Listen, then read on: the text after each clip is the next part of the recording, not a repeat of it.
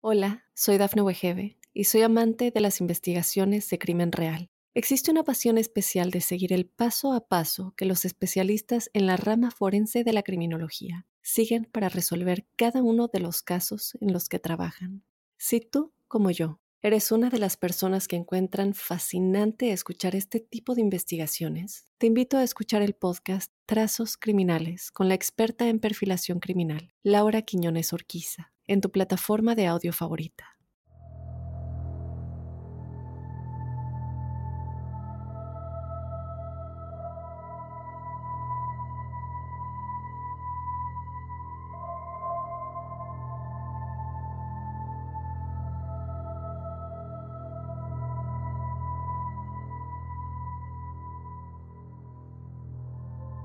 Hola crípticos, bienvenidos a otro episodio de Testimoniales Crípticos. Mi nombre es Dafne Wegebe. Yo te doy la bienvenida a otro jueves lleno de historias paranormales y sobrenaturales que ustedes nos hacen llegar. Yo te recuerdo que si tú quieres ser parte de este episodio, mándanos tu historia a códicecríptico.gmail.com. Esto lo puedes hacer de manera escrita, también nos puedes mandar un audio si quieres tú contarlo de tu propia voz y también te recuerdo que este es el episodio de testimoniales correspondiente a el episodio de este lunes, el ingeniero de la NASA que fue atacado por un demonio. Por si no lo has escuchado, te invito a que vayas a escucharlo. Sin más, vamos ya a comenzar con los testimoniales de esta semana. Hola Dafne, me mantengo anónima a mi nombre real, pero seré asignada como Azul. Me da tanto gusto que volvieras con tu forma tan maravillosa de contarnos temas en el podcast. Gracias. Deseo mucho sigas alto y adelante y muchas bendiciones. En fin, tenía dudas de escribir o no. Realmente no he tenido como una experiencia intensa, pero sí me gustaría compartir esta sensibilidad que estoy muy segura que muchos tienen. Yo desde niña que recuerdo veo sombras. Antes me daba un poco de susto porque pues no esperas ver una sombra pasar. Básicamente siempre había sido. Los veo pasar como cuando ves de reojo que pasa una persona, pero solo eran sombras. Por un tiempo ignoré esto porque no me dejaba nada y dejé de verlas. Luego por temas personales me metí en una zona muy oscura de mi mente. Poco a poco volví a ver sombras, en el trabajo, en la casa y demás. Un día en la oficina estaba en mis asuntos y curiosamente vi ya no solo de reojo, sino en mirada fija, a una sombra, pero muy alta, como de unos dos o dos treinta metros, intentando cubrir a lo largo a mi supervisor, como intentarlo envolver en horizontal. Este supervisor, que siempre ha sido muy mal jefe, abusivo y con una densidad de personalidad muy trastornada, supongo que atrajo a esta sombra. Era mediodía, mucho sol, entonces supongo que era su energía. También gracias a estas visualizaciones, en esa misma oficina, otro día vi a una mariposa, hermosa, color morada, y mi compañera de enfrente también la vio. Fue muy gracioso. Nos vimos a los ojos y nos reímos. Desde entonces es una de mis mejores amigas. También quisiera comentar que hace poco empecé un emprendimiento. Entonces, cuando haces intercambio del dinero por la mercancía y a veces cuando hacemos unas conversaciones en el chat en el que cobro, me ha pasado que esta interacción me da muchos escalofríos unos muy fuertes. No como el frío, algo más intenso. La verdad hasta ahora creo que es porque cargan con mucha energía negativa y no estoy diciendo que sean ellos. Simplemente son las situaciones que están viviendo. Sin embargo, desde que he estado haciendo estos intercambios me canso más rápido y las cosas no fluyen como deberían. He dejado de estar en bazares en las vendimias para evitar esto. Estar descalza en casa me ha ayudado. Cargo con agua bendita con esencia de perfume en un atomizado y traigo conmigo medalla y rosario. Y ha disminuido la intensidad, pero no sé cómo descargarme de esta energía o cómo se hace positivo, o de qué trate esto, o si se tiene que transformar o si es algo curativo para las personas que se descargan en mí.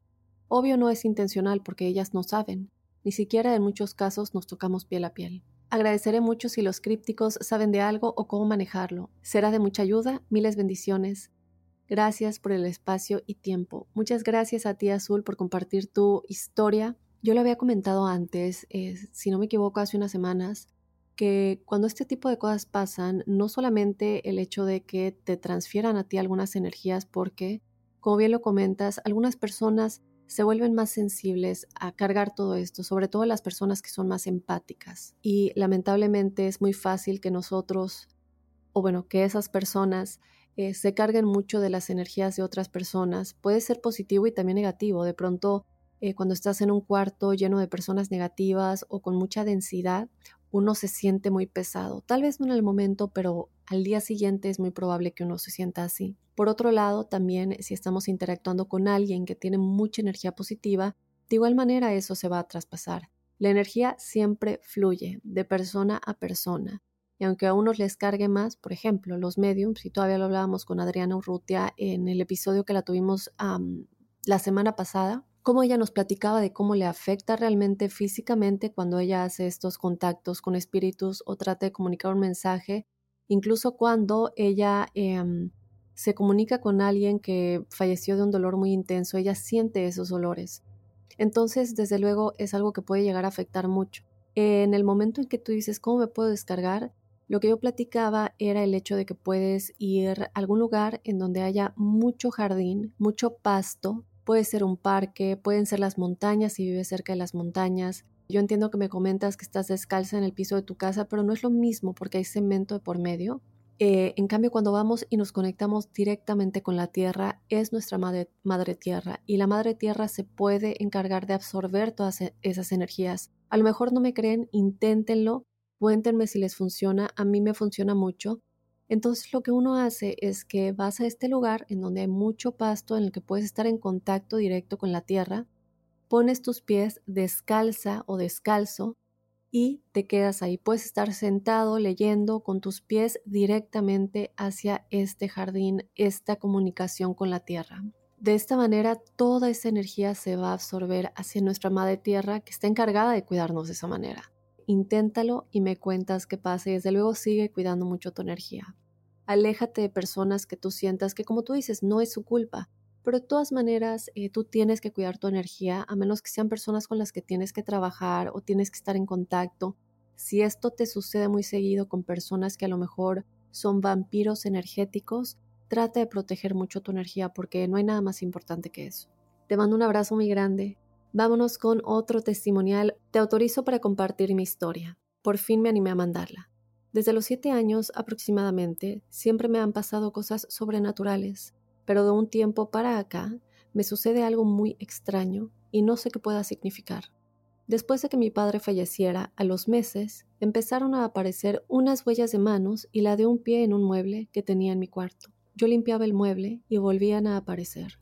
Yo siempre preguntaba qué quería y quién era, pero nunca recibí ninguna respuesta. Y así pasaron como seis meses hasta que regalé este mueble. Pero meses después empezaron a aparecer otra vez las huellas de manos, pero ahora en la televisión que tenía en mi cuarto. Decidí ya no hacer más caso, pero aún así, de repente, seguían apareciendo. Tiempo después me fui a vivir con mi novio y todo estaba normal, pero un día de pronto, en el coche de mi novio, aparecieron muchas huellas de manos por todas partes y no sé por qué pase esto. Es algo que me intriga saber, no sé si tú tengas alguna idea de qué significó o me quieran decir. Gracias por compartir mi historia y espero después compartir más experiencias. Gracias Anónima, ah, un abrazo muy grande hasta Guadalajara. Eh, desde luego no te puedo decir exactamente qué es lo que está sucediendo. Necesitaremos una medium que vaya a estudiar tu caso más profundamente.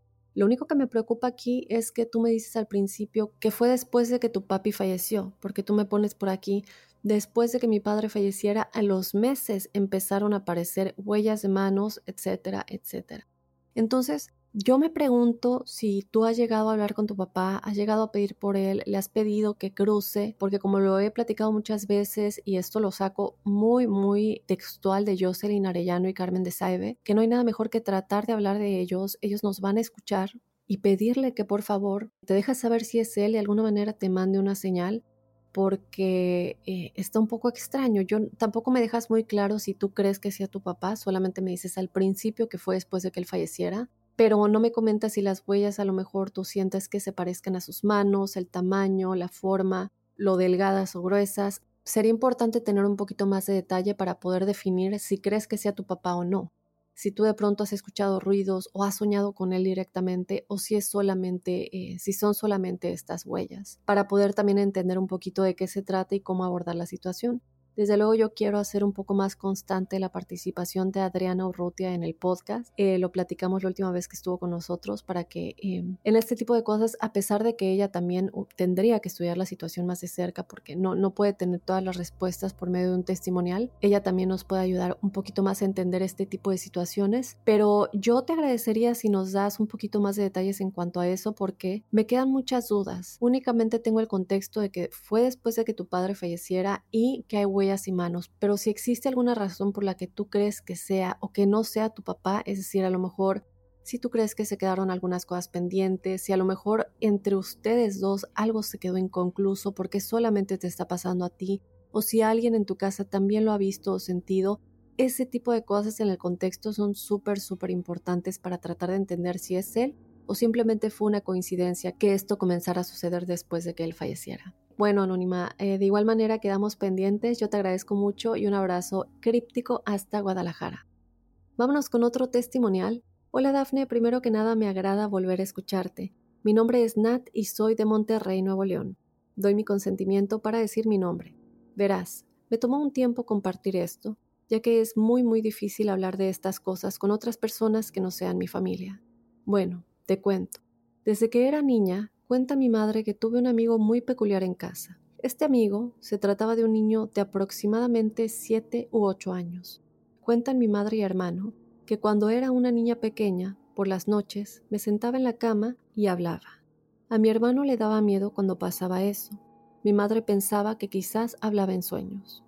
A lo largo del tiempo se acostumbraron, pero hubo un día en el que se dieron cuenta que sí hablaba en sueños, pero yo mantenía conversaciones con mi amigo el cual, evidentemente, era un alma que aún seguía en la casa en la que crecí, el cual tenía por nombre Tito. En una ocasión en particular, cuando mis papás se dieron cuenta que él habitaba ahí y que no había duda, fue un día que era la hora de la comida.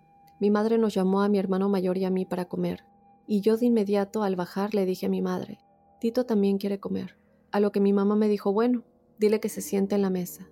Yo le respondí que su mamá no lo dejaba bajar ya que la casa era de dos pisos. Dice mi madre que cuando ella me respondió que si no bajaba no comería, se escuchó a mitad de las escaleras correr hacia arriba a alguien que estaba descalzo.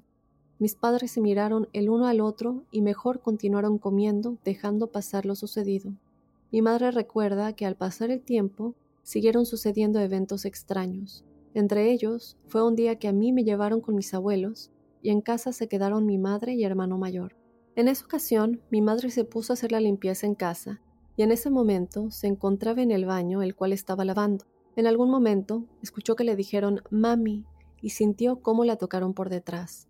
Ella pensó que era yo, por la altura a la que fue tocada. Cuando terminó, salió del baño y bajó las escaleras buscándome, y al no verme le preguntó a mi hermano, ¿En dónde está tu hermana? A lo que él le respondió que aún no llegaba.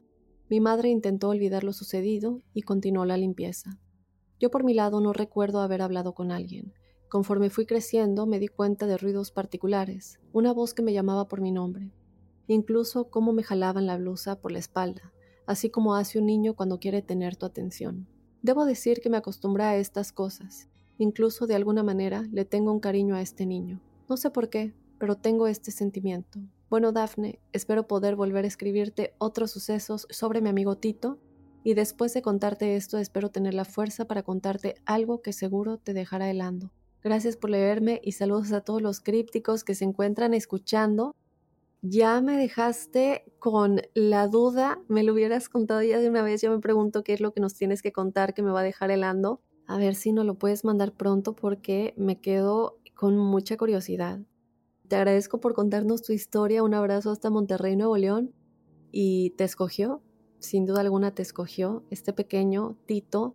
Es curioso que tú no te acuerdes, pero esto pasa muchísimas veces.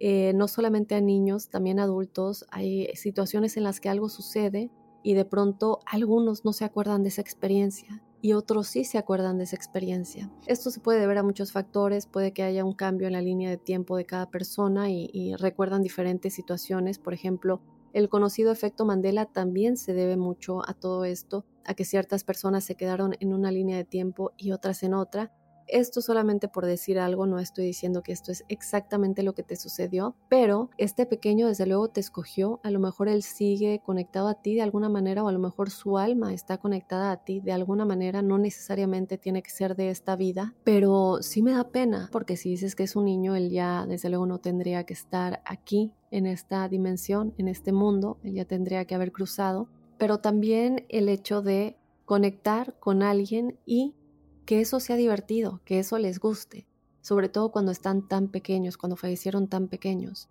Entonces también puede ser una forma de entretenimiento para él, él no completamente entiende qué es lo que pasa más allá y por ahora está jugando como si fuera un niño, eh, un niño que sigue aquí en vida. Y que tú hablaras por la noche, claro, digo, eh, como lo hemos dicho muchas veces, cuando conectamos con almas que están en más allá, también lo hacemos por medio de los sueños. Claro que unos lo viven de manera más vívida que otros. En esta ocasión se manifestaba de manera que tú también hablabas en tu sueño mientras tú lo estabas viviendo en tu subconsciente. Pero esto no es nada de que alarmarse, es algo completamente normal, no siempre pasa, pero es muy común que suceda. Y es lo mismo que cuando nosotros hablamos en sueños, estamos eh, hablando de cosas que está pasando en nuestro subconsciente y unas personas que hablan y otras que no. Entonces, eh, lo que yo entiendo por medio de lo que tú nos cuentas, con el contexto que me das, es que sin duda alguna tú estabas teniendo comunicación con Tito en tu sueño, lo manifestabas hablando. Pero con esto me quedo de verdad esperando, Nat, que me mandes eh, la historia que dices que nos va a dejar helados a todos. Te agradezco mucho de nueva cuenta por mandarnos tu historia, tu testimonial críptico. Vámonos con un último testimonial. Hola Dafne, mi nombre es Testigo Misterioso. Me gustaría contarte mi historia y te doy la autorización de que la cuentes en tu podcast. En realidad esta historia no es sobre mí, es sobre mi mamá y nuestro perrito Sazón. Verás, así comienza la historia. Hace cinco años mi mamá y mis hermanos queríamos adoptar a un perrito y se nos presentó la oportunidad de adoptar a Sazón, un perrito pequinés. Durante todo ese tiempo, Sazón y mi mamá fueron creando un vínculo muy hermoso y fuerte, y también con nosotros, pero el vínculo de cariño más fuerte era y es con mi mamá. La razón era porque mi mamá siempre trataba a Sazón como un miembro de la familia. En fin, un día Sazón misteriosamente enfermó y empezó a vomitar algo amarillo y a hacer sus heces con sangre y no sabíamos lo que era. A la semana, Sazón estaba anémico y con sueros los veterinarios le sugirieron a mi mamá que lo sacrificaran para que no sufra, porque lo que tenía lo mataría en menos de una semana. Pero mi mamá se propuso a salvarle la vida y cuando llegamos a la casa entre lágrimas, mi mamá, yo y mis hermanos, le suplicamos a Sazón que luchara por su vida. Después de eso, Sazón empezó a responder bien al tratamiento. Yo siento que fue un milagro. Pero Dafne, eso no es lo que más me sorprendió y aterró. A la vez es el cómo Sazón se había enfermado, porque después, no me acuerdo por qué, una amiga de mi mamá la llevó con unas de estas personas que tienen conocimiento sobre lo paranormal. La verdad, no me acuerdo del nombre con el que uno se refiere a esa gente. En fin, esta mujer le dijo a mi mamá con estas palabras que alguien le había lanzado una especie de porquería. Con eso me refiero a un embrujo o maldición. Y que Sazón había sentido estas malas energías que le lanzaron a mi mamá y por eso decidió absorberlas para que no le cayeran a ella. Y por eso fue que enfermó de un momento a otro. Ahora Sazón sigue siendo un perro fuerte al lado de mi mamá, Envío esta historia para que le cuentes a las personas que sin duda la valentía y el amor de un perro puede ser increíble y que no hay fidelidad más grande que la de un perro y no saben lo que pueden llegar a hacer con su amor, incluso luchar con las fuerzas del mal. Por eso hay que valorar mucho a estos animales, ya sean perros, gatos, lo que sea. Me gustaría que enviaras este mensaje a tu comunidad. Saludos y cuídate, testigo misterioso se despide. Gracias, testigo misterioso. No me dices desde dónde nos escuchas, pero te agradezco muchísimo por esta historia. Ellos que tienen unas almas tan indefensas, tan nobles, que de verdad nos dan su fidelidad absoluta cuando nosotros les damos todo el amor que se merecen, incluso cuando se trata de energías, cuando entra alguien a la casa. Tanto los perros como los gatos de pronto pueden sentir esa energía de, esa persona que a lo mejor siempre hay como esa eh, intuición ese sentido más abierto que ellos tienen. Y es lo mismo cuando de pronto se ponen a ver algo a la nada y empiezan a ladrar y a ladrar, o en caso de los gatos que también se quedan viendo fijamente algo. Y este tipo de cosas son algo que no debemos eh, no tomar en cuenta y pensar que los animales de pronto no sienten o son juguetes porque ellos también son protectores de nuestra energía. Esta historia es muy triste porque creo yo que el hecho de que, eh, primero, que alguien vaya y haga brujería o trabajos sucios a alguien más, es, es muy lamentable y como siempre lo decimos, el karma no se olvida de eso, pero el hecho de que le tenga que caer por el hecho de que quiso proteger a tu mami, le haya caído a él y él sabía lo que estaba haciendo, eso te lo aseguro. Eh, a pesar de que digo, en su mente no será como es brujería, ellos sí saben realmente lo que están haciendo.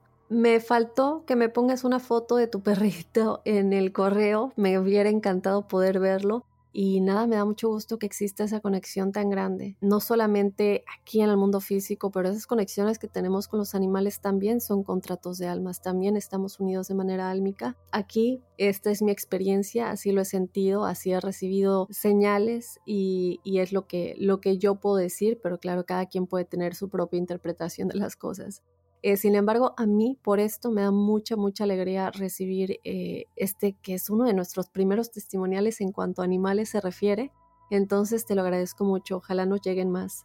De esta manera ya vamos a finalizar los testimoniales de esta semana. Yo te recuerdo que si tú quieres ser parte de este episodio que tenemos todos los jueves, nos mandes tu historia a códicecríptico.gmail.com y de igual manera te invito a que nos sigas todos los lunes con el episodio principal de la semana. Suscríbete al podcast en cualquier aplicación. Estamos en Spotify, en Apple Podcast, en Google Podcast, iHeart, Amazon Music. Cualquier plataforma de podcast siempre nos ayuda eh, si nos dejan por ahí unas estrellitas y también eh, se suscriben o nos siguen. Sin más, yo te espero el próximo jueves con más testimoniales crípticos y desde luego el próximo lunes con otro códice críptico.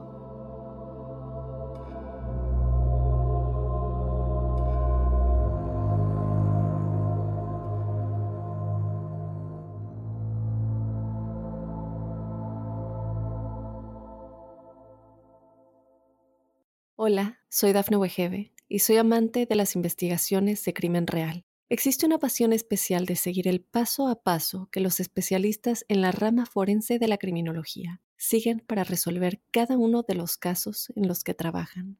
Si tú, como yo, eres una de las personas que encuentran fascinante escuchar este tipo de investigaciones, te invito a escuchar el podcast Trazos Criminales con la experta en perfilación criminal, Laura Quiñones Orquiza, en tu plataforma de audio favorita.